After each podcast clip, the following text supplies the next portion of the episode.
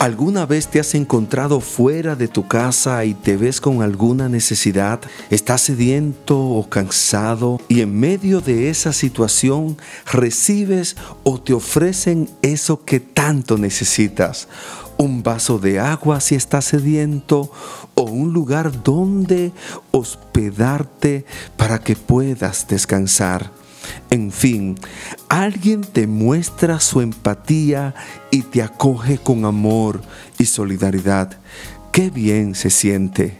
En la antigüedad, los alfareros labraban vasijas grandes que eran puestas en las plazas y lugares públicos o fuera de la ciudad para que cada viajante, vendedor o transeúnte que pasara por allí encontrara un lugar donde poder saciar su sed y descansar. Esas son las llamadas vasijas de misericordia. Estas vasijas tienen la característica que salen a suplir las necesidades de los demás.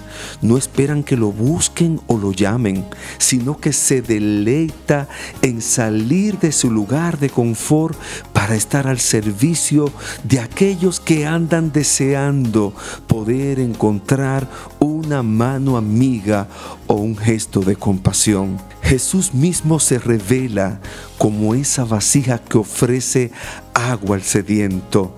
Lo podemos ver claramente en ese pasaje donde se encuentra con la mujer samaritana.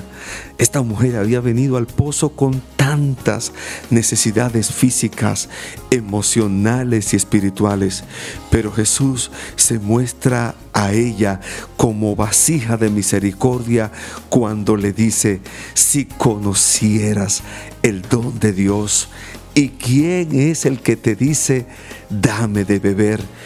Tú le pedirías y él te daría agua viva. Y al ella conocer y probar de esta agua y haber experimentado la misericordia del Señor, dejó atrás su vieja vida y todos sus prejuicios y se convirtió ella misma en vasija de misericordia al mostrarle a todos y anunciar aquellas cosas que acababa de conocer en su encuentro con Jesús.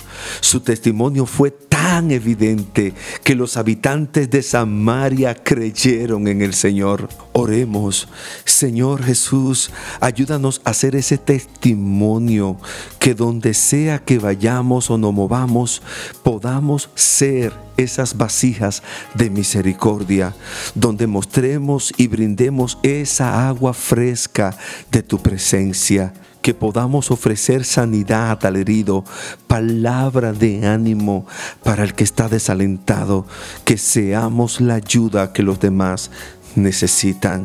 En tu nombre. Amén. Sigue el desarrollo de En manos del alfarero, una jornada de disciplina espiritual.